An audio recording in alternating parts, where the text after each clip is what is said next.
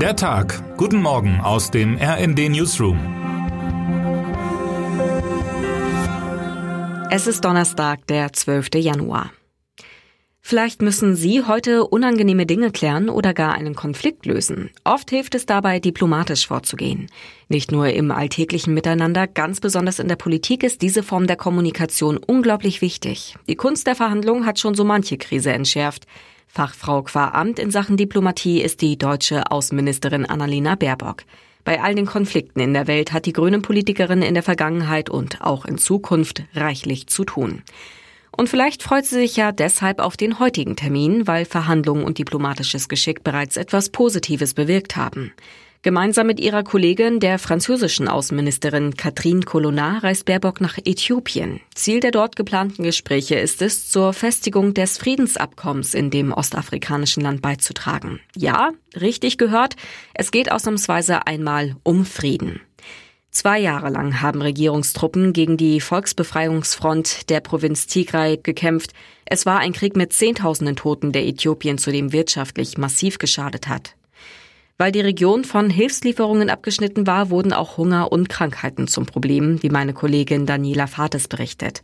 Anfang November hatten sich die Konfliktparteien dann auf einen Waffenstillstand geeinigt. Ein Abkommen wurde geschlossen, das unter anderem die Entwaffnung der TPLF vorsieht. Und tatsächlich haben die Rebellen gestern begonnen, ihr Kriegsgerät abzugeben.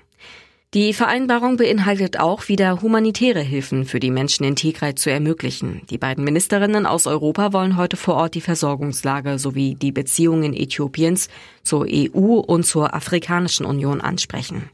Und sie setzen damit ein Zeichen, so sagte es die Französin im Vorfeld, für die guten deutsch-französischen Beziehungen. Bei dem von Klimaaktivisten und Aktivistinnen besetzten Braunkohleort Lützerath im Rheinischen Revier gibt es dagegen nichts mehr zu verhandeln. Die Fronten sind verhärtet, Diplomatie Fehlanzeige. Protestler wehren sich massiv gegen die Pläne des Energiekonzerns RWE, der die unter Lützerath liegende Kohle für die Stromerzeugung abbaggern lassen will. Gestern nun wurden Fakten geschaffen. Die Polizei hat damit begonnen, Aktivisten von Bäumen und Podesten zu holen, um den Ort freizuräumen. Unser Reporter Thorsten Fuchs ist ins regnerische Lützerath gefahren und hat Tag 1 der Räumung begleitet. Er schreibt, was es für die Polizei auf der einen Seite und für die Demonstrantinnen und Demonstranten auf der anderen Seite bedeutet, wenn es zu einer Eskalation wie dieser kommt. Denn auch wenn sich gestern am Nachmittag die Lage einigermaßen beruhigt und stabilisiert hat, ein Zaun um den Ort gezogen werden konnte, ganz friedlich war das bislang nicht, sagte ein Polizeisprecher. Und eine Protestlerin verspricht, wir werden alles tun, um den Ort zu verteidigen. Der Kampf um das von den meisten Einwohnerinnen und Einwohnern verlassene Dorf ist auch ein Wettlauf, schreibt Thorsten Fuchs, in dem die Polizei nur die erste Etappe gewonnen hat. Heute und in den kommenden Tagen gehen die Räumungsaktionen weiter. Für Samstag hat sich obendrein Besuch aus Schweden angekündigt. Die Klimaaktivistin Greta Thunberg will an einer Demonstration in Lützerath teilnehmen. Termine des Tages. 9.30 Uhr. Zwei Gran Canaria-Reisende verlangen vor dem Landgericht München I eine Preisminderung von 70 Prozent des Reisepreises, weil zwei Tage nach ihrer Ankunft auf Gran Canaria Mitte März 2020 wegen der Covid-19-Pandemie die Strände gesperrt wurden und eine Ausgangssperre in Kraft trat. Der EuGH soll nun heute die Pauschalreiserichtlinie auslegen, ob hier eine Vertragswidrigkeit vorliegt und der Reiseveranstalter daher das Geld teilweise zurückzahlen muss.